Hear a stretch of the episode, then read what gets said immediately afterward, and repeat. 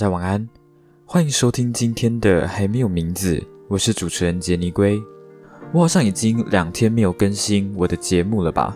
那这两天没有更新呢，当然也就有自己的理由。其实理由也很简单，用一句话来讲，就是因为事情太多。OK，时间有限，但事情太多，所以我没有办法。因为录音一定会用掉我至少两三个小时的时间，所以如果事情多起来，我就可能没有办法更新。OK，上礼拜五就已经跟大家讲过，我礼拜五因为要补习的关系，所以回到家里已经是十一点了。那我昨天补习回来的时候，其实已经很累了。OK，那我也跟朋友稍微讨论一下关于填繁星志愿的问题，好吗？所以我就花了一个小时的时间去跟我的朋友。聊了一下，然后原本十二点想要录日记，可是想说这样录完都已经两点。那像今天早上我要陪我爷爷奶奶去淡水，我们要去淡水拜拜。我在会考不是会考，我在学车之前，我爷爷奶奶有帮我去拜拜。然后今天是回去还愿的，因为下礼拜二成绩就出来了嘛，你就可以知道你的学测考的是好还是烂。然后你也可以大概知道自己要填哪一所学校。我在之前的节目里面就已经有跟大家讲过，就是我不太在意成绩这件事情，因为我觉得成绩它就是学习的结果。OK，以整个社会的角度来看，你的学测成绩几乎决定了你高中学习的成果。那我在之前的节目里面就已经有跟大家讲过了，就是。我觉得有太多的因素会去影响到你最终得到的这个结果，包括你之前有没有好好看书，包括你考试当天的状态，你的考运如何，这些诸如此类的因素都会去影响到最终的果，而其中有太多的因素是你没有办法去掌控，你也没有办法去呃调整的。我举个例子，就像今天。你能去调整的，可能只有你读书的时间跟你用功的比例。可是你没有办法去调整的是你在读书和学习这一方面的才能，包括你当天的考运如何，包括你考试的心理状态，这些东西都是很难去做调整的。而这些不可控的事情，它都会去影响到最终的果。所以，并不是说你今天花了非常多的时间去读书。或者是你非常的用功，你最后考出来的成绩就一定会好。我举一个我自己的例子好了，我之前就已经有讲过，我的英文不太好，所以我在准备学测的时候，我的英文是花我最多时间的科目。OK，我每天至少会花两个小时去读我的英文，假日的话会花更多的时间在英文这个科目上面。我甚至能够将一整天的时间都投资在读英文上。但是等我考完学测去对答案，对完答案的时候，说实话，我是还蛮心寒的。当然，具体的成绩还是要等下个星期二我才会知道。可是就是因为这件事情，我开始确信，努力不一定会有好的结果。OK，我更加肯定这个道理。这就是为什么我一而再、再而三在我的节目里面提到，你要把你的努力。投资在正确的地方。所谓正确的地方，不一定是符合世俗价值观下所定义的正确，而是某个你有兴趣、你有天分，而且对你有帮助的领域。至于这个值得你去投资的领域是什么，这一点只能由你自己去发掘，因为每一个人值得投资的领域都不一样。你们知道吗？虽然我口口声声说我不在意学测的成绩。但是你要完全不在意，那又是一件几乎不可能的事情。除非你完全没有努力，OK？除非你在准备学测的时候，你完全没有花任何的时间、任何的努力在准备学测上面，你才不会去在意学测的成绩。我自己也是从高二升高三的那个暑假才把成绩这件事情放下来，不然我高二之前的高中生活真的活得太痛苦了。当时我对自己的成绩要求非常高，所以我从高一开始就一直熬夜读书，一直熬到考完学测。我必须说，就是在考学测前的一个月，我是真的已经彻底疲乏了。我高中做出很多疯狂的选择，包括去国文科办公室跟那些连比赛规则是什么都不清楚的评审老师吵架，包括去质问我们学务主任为什么你诈领三十万还能坐在这个位置上。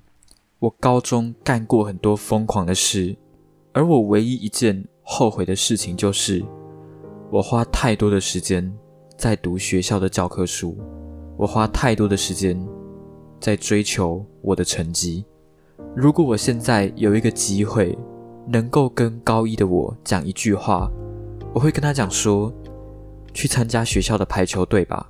我觉得比起花一堆的时间在读那些只为了考大学而读的书，你更应该花多一点的时间在你的健康上。下星期二学测的成绩就会出来了。如果考出来的成绩你很满意，我很替你开心；但如果考出来的成绩不尽理想，也没有关系，你要相信，所有的一切都是最好的安排。等我拿到我的学测成绩之后，我会再跟大家分享，我想填什么样的校系，我想填什么样的志愿。上述跟大家分享的这些东西，你们可能已经在哪边听过？OK，不要怀疑，这些话我已经在之前的节目里面讲过非常多遍了，好吗？我恨透了我的高中生活。这就是为什么之前国中考完会考，即使去学校都在玩，我还是会去学校。但是现在，即使学校有新的进度要上，即使学校有课，我还是不会想要去学校。最主要的原因就是我非常厌恶我的高中生活。我现在回想起我之前的高中生活。那些印象比较深刻的片段，也大多都是我练习演讲的过程所发生的事情。这是何等悲哀的事！我花最多时间的事情，竟不是我记得最清楚的事。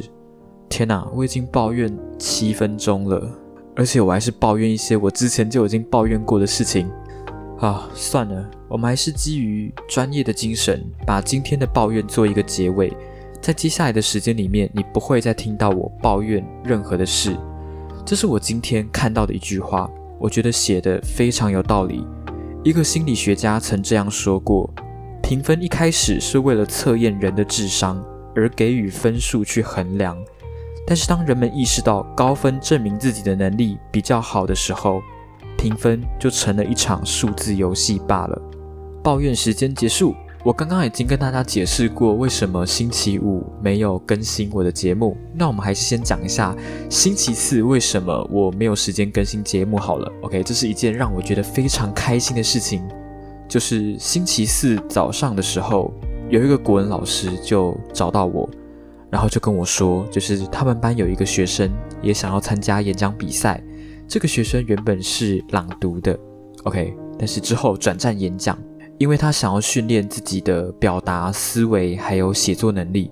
总之呢，这个老师就跟我说，这个学妹她非常的仰慕我，想要跟我学习演讲，然后我就答应了。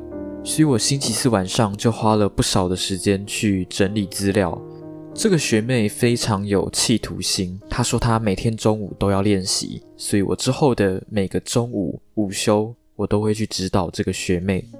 突然觉得好怀念哦！我之前国小的时候也有指导过学弟学妹，那个时候我已经国小六年级了。我当时指导的是一个四年级的学弟，一个五年级的学妹。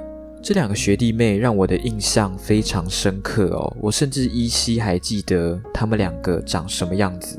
但是我已经很久没有跟他们联络了，我也不知道他们现在过得好不好，有没有继续往这一条路发展。我之前国小指导的这两个学弟妹，他们没有任何的基础，他们没有参加过演讲或者是朗读的比赛，他们先前也没有任何演讲的经验，他们也是第一次要站在台上面对参赛选手还有评审，加上国小的演讲稿是可以事先写好的，也就是他在比赛前就会给你两篇题目，OK，你可以事前把这两篇的演讲稿写好背好。等到比赛当天呢，你就直接把演讲稿背出来。所以当时在指导这两位学弟妹的时候，最大的问题不在于他们的内容，而在于台风，也就是他们上台是会紧张，是会害怕的。但是高中的演讲比赛就不一样哦。高中的演讲比赛呢是现场抽题的，你现场抽题，给你三十分钟准备你的演讲，三十分钟之后你就要上台讲一篇五到六分钟的演讲。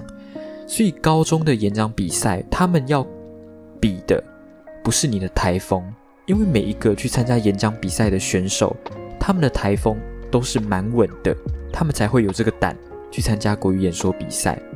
最大的问题就在于你的内容。你在抽到一个题目的时候，你要如何在这么短的时间里面去架构出一篇完整的演讲稿？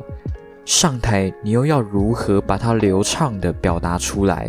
所以我觉得高中的演讲比赛，台风稳它只是基本而已。你的阅读量跟你的知识量才是最重要的，因为你根本就不知道你今天会抽到什么样的题目。所以，像我之前在准备演讲比赛的时候，不同领域的东西我都会多少去读一下，就是为了确保今天抽到一篇我完全不知道怎么讲的题目。所以我必须说，高中的演讲比赛它是有运气的成分在里面。如果你今天抽到的题目是你之前有讲过的题目，那就恭喜你，你就有现成的演讲稿可以用。但如果你今天抽到的题目是一个你完全没有讲过的题目，那你可能就要花不少的时间去架构这一篇演讲稿，相对来说你就会比较弱势一点。所以像我之前在练习演说的时候，我们大部分的时间都是在修演讲稿的内容跟演讲稿的结构。至于要怎么样去架构出一篇完整的演讲稿，这个有机会我会再跟大家分享。那这个礼拜的日记最后要讲的事情是关于。